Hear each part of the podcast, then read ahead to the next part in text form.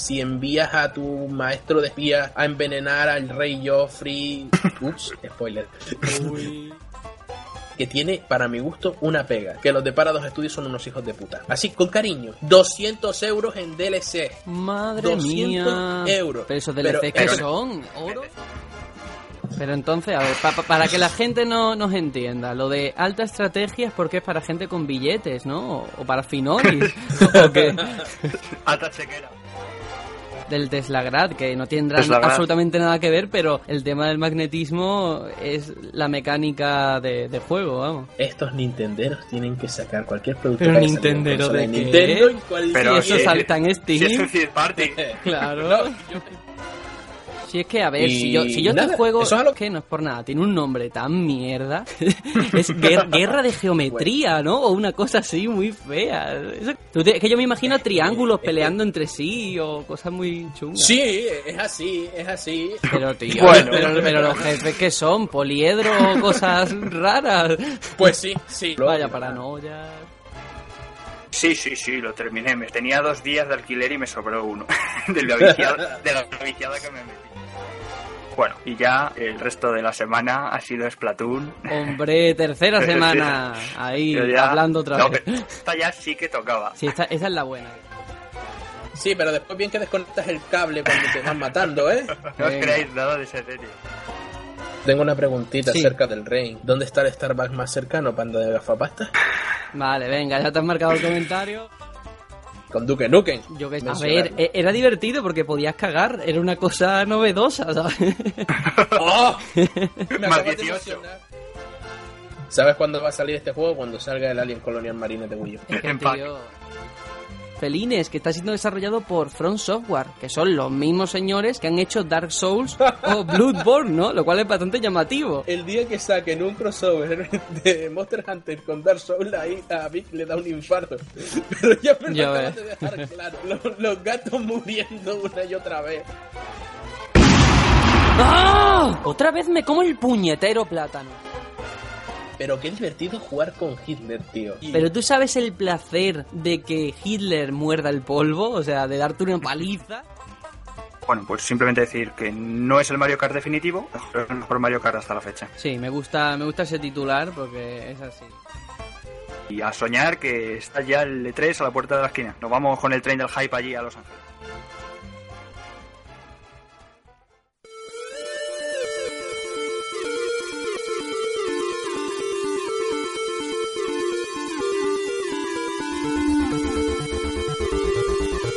El batallón Pluto.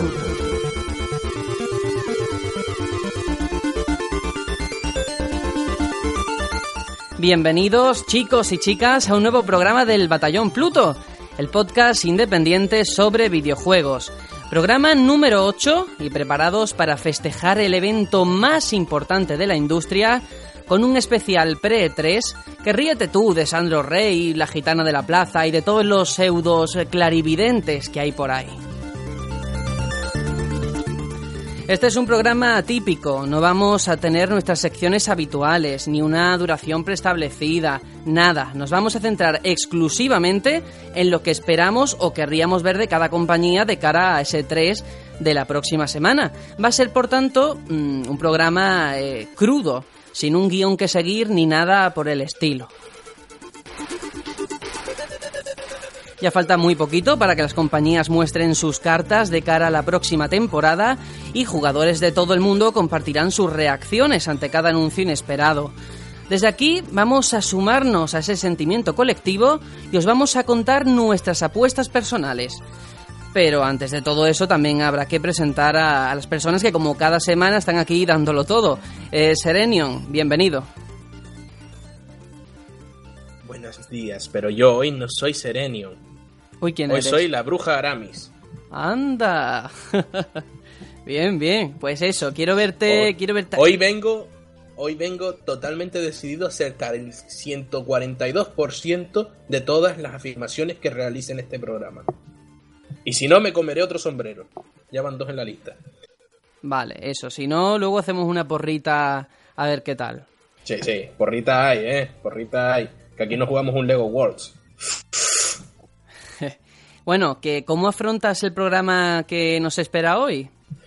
Pues mira, llevo dos cafés en el cuerpo y tengo que sacar la botella de Coca-Cola de la nevera, pero con ánimo, con ganas y, y bueno, y preparándole el tema del salseo, porque este programa va de eso, salsear, no va de otra cosa. Sí, sí, porque sí. todo lo que digamos posiblemente sea mierda. Bueno, Esto es bueno. salseo puro y duro. A ver, a ver qué se sacan de la manga. Tú por lo pronto veo que has cambiado la cerveza por el café. Te vas a poner hipster. Sí. A ver qué... Soy muy A ver. hipster. En fin, otra persona que no puede faltar y que también está aquí con nosotros es Aitor. Eh, bueno, ¿cómo va todo? Muy buenas a todos. Pues bueno, yo estoy con esta feria con un poco más de relajación. No quiero tampoco hipearme mucho. Así que voy a intentar contrastar a Serenion en lo que pueda. que le veo La muy motivado. Por favor. Muy bien que hace. Eh, no me digas todavía cuál, eh, si tienes una respuesta afirmativa, pero ¿tienes una clara ganadora para este 3? Dime solamente sí o no. No. Vale, vale. Pues va a estar interesante entonces. Y nada, por último, yo Un soy... Nintendero que no sabe lo que va a terminar. Eso, eso promete, promete mucho, ¿eh? Nada, yo me despido. Soy Sergio, eh, no os vayáis a despegar del programa porque vamos a comentar muchas, pero muchas cosas sobre la Feria Angelina y cómo viene de cargada este año. Así que, sin más, eh, vamos a empezar.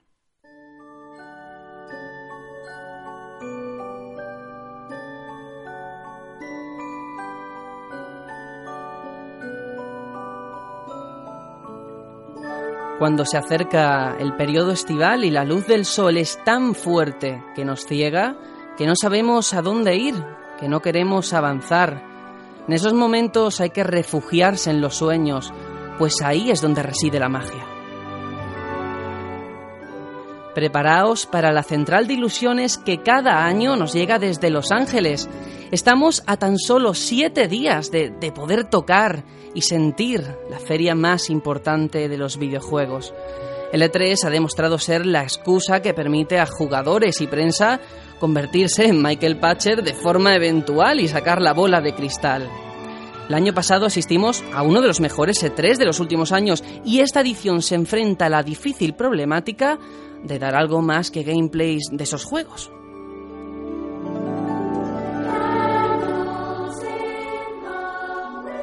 Tenemos que hacernos oír, volver a vivir aventuras con nuestros personajes favoritos, regresar a mundos épicos, tomar decisiones difíciles que nos convertirán en héroes. Bienvenidos a este especial Pre-3 en el que nos tomamos la licencia de poder especular, creer y, por qué no, dejarnos llevar por el hype. Tenemos un sueño común, una festividad que celebrar entre todos. Ya tenemos el billete comprado para ese tren, pero hasta que llegue, deja que hoy te contemos la ruta que tomaremos en tan solo una semana.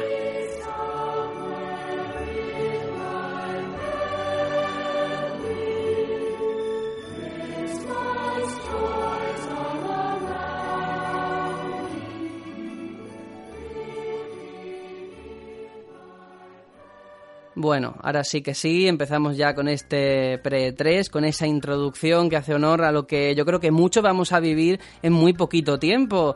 Eh, como vamos a comentar absolutamente todo, desde lo que se sabe hasta los últimos rumores publicados, yo creo que lo justo es empezar por la pregunta obvia. ¿Vosotros estáis ilusionados ante lo que viene? Estoy, estoy ilusionado, eh, pero soy consciente de lo que viene este año, que va a ser una extensión de lo que hubo el año pasado. Si este año hubieron, si el año pasado hubieron teasers, este año habrán gameplays y trailers. Que a mí no me, no me duelen, sinceramente, pero sé que mucha gente no lo espera con las mismas ganas que yo. Sí, pues desde luego eso es una realidad. No sé si Ai- Aitor piensa lo mismo que él o no. Eh, yo, mm, la verdad es que vengo de dos E3 en los que tenía bastante hype. Pero tengo que decir que en este no tengo tanta expectación porque yo creo que todos cuando enfrentamos a un E3 tenemos uno o varios títulos que esperamos con, con muchas ganas. Y, y uno de ellos, uno de los que más espero, sé que no va a estar. Entonces eso me duele un poco. Es que sé que no, ¿no? lo voy a ver. Estoy hablando de Zelda de Wii U, que está confirmadísimo que, que no iba a estar. Y eso mm, me, me- me corta un poco la- las ganas. Pero bueno, sé que va a haber grandes, grandes títulos. Sí, Eh, porque antes de empezar con toda la parafernalia de las conferencias, tenemos que hablar precisamente de, de eso que nos ha hecho un poco para atrás, que es la situación en cuanto a las noticias. Porque el año pasado predominaron los teasers, trailers, declaraciones de desarrolladores hablando de juegos en los que ni siquiera hayan empezado a trabajar. Pero sí que es verdad, creo yo, ¿eh? no sé si compartiréis lo mismo, que sin embargo sí que causaron ese impacto eh, porque eran noticias, eran sorpresas al fin y al cabo. Pero este año ya no tienen el factor sorpresa, van a tener que impresionar a la audiencia con, con anuncios tangibles, ¿no? Para un catálogo de consolas que ahora mismo, de cara a lo que queda de año, Sony, por ejemplo, lo tienen bastante complicado. Microsoft no tanto, pero también.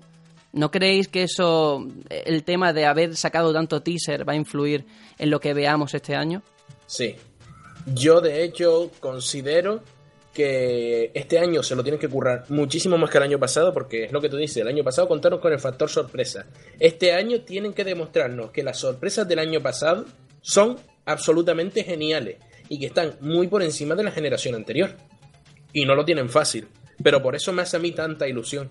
Porque mínimo, mínimo, un 10% de lo que enseñaron el año pasado, este año va a ser absolutamente fabuloso. Pues mira, esa frase como titular me encanta. Ojalá de verdad pueda ser así, en vez de un 10% sea un 50% o más. Eh, O con un 40 creo bueno, saldríamos sí, ganando sí, sí, todo. con un 40, vamos, ojalá. Y es que el tema es ese, ¿no? Eh, este año, sobre todo, me he dado cuenta de que, mm, a ver, las filtraciones antes de tiempo y rumores sobre futuros lanzamientos siempre están en, en los medios de comunicación porque es así. De hecho, nosotros con el tiempo, yo creo que también lo hemos interiorizado, que sabemos que es como un preparativo más de, de la feria y lo damos por hecho. Pero yo creo que lo que nadie esperaba es que fueran las propias compañías las que adelantaran anuncios tan importantes como, yo que sé, Fallout 4 o Uncharted de Nathan Drake Collection. Es que queda, yo que sé, poquísimo para el E3. No sé, ¿pensáis que esto va a influir en la calidad de, de las conferencias? Porque Fallout va a seguir siendo Fallout, pero ya han reventado la exclusiva. Y creo que no ha sido la única este año, ¿no? Por ahí ya casi está asegurado el Gears of War Collection también. Es que, no sé, esta, esta costumbre que están cogiendo, porque este año no es el primero que lo hacen, el año pasado ya lo hicieron y me atrevería a decir que el anterior también. Es un poco absurda. O sea, un mes antes empiezas a explotarte a ti mismo la, las noticias, no sé. Es un poco chorra.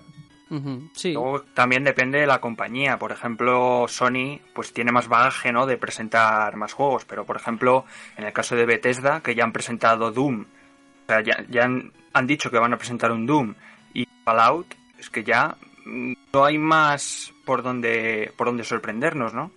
Es que con Fallout todavía es más loco porque si hubieran presentado un teaser de Fallout y ahora en el E3 nos presentaron un gameplay o un honest trailer como el que nos presentaron, pues vale, lo compro. Pero es que nos presentaron directamente un tráiler con el motor del juego eh, que mueve personajes del motor del juego y te queda, eh, por favor, ¿para qué me enseñas esto si ahora dentro de dos semanas me tendrías que enseñar esto mismo?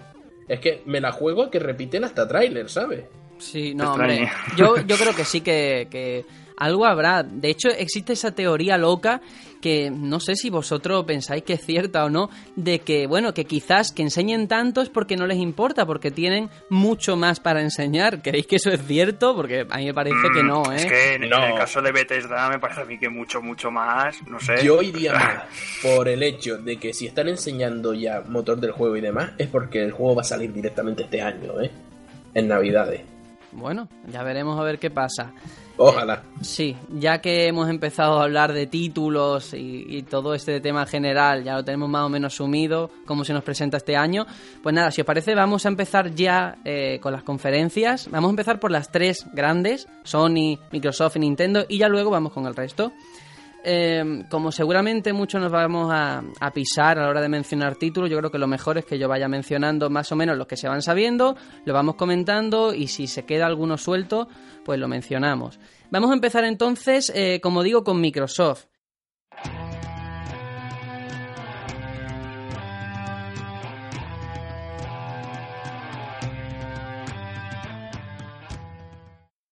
Microsoft eh, tiene como siempre esa difícil losa eh, de empezar todas las conferencias. este año, tiene a veces está un poquito antes, así que no va a ser tan fuerte, pero sigue siendo un tema delicado. Eh, ¿Creéis que, eh, como siempre, van a abrir o en el primer tramo de la conferencia vamos a ver eh, Call of Duty Black Ops 3? De cabeza. Es que si te lo planteas, ¿en qué otra conferencia podrías meter un Call of Duty? Porque Activision no tiene conferencia propia. Y como normalmente tienen una serie de absurdas exclusivas con Microsoft, pues yo creo que casi con seguridad que es uno de los juegos que va a abrir la conferencia. Yo solo espero que no aburra, ¿eh? Yo Porque leí hace poco el año pasado se tiraron, no sé, como 10 minutos o 15 enseñando gameplay y un poquito vale, pero mucho ya agota. Así que, a ver. Pero es que es una, una gran base de la compañía de Phil Spencer, tío. Eh, es que es como uno de los caballos de batalla de, de Microsoft a día de hoy. Lo, leí hace poco que, que Call of Duty va a terminar con la exclusividad para, para Microsoft. O sea, que a partir de, de Black Ops 3 ya no iban a tener esa exclusiva de tenerlo antes ni esos privilegios que contaban. Igualmente, si, si estás diciéndome eso, es que Black Ops 3 sigue siendo exclusivo. Así que casi de cabeza que empiezan la conferencia con ello. Es que es lo que quieren los americanos, ver un Call of Duty a primera. Yo sobre Entonces- todo, si no empiezan hablando de televisión, me vale. no Sí. te la juegues tampoco, no lo digas muy alto. Bueno, de Black Ops tampoco podemos hablar mucho más porque sabemos que va a estar sí o sí. Otro grande en cuanto ya a franquicias propias va a ser Halo 5, llegaría este año. Entonces ya es el momento de enseñar eh, toda, toda la carne ¿no? que, tenga, que tenga Microsoft. Este año Microsoft, tanto shooter, tanto shooter, tío.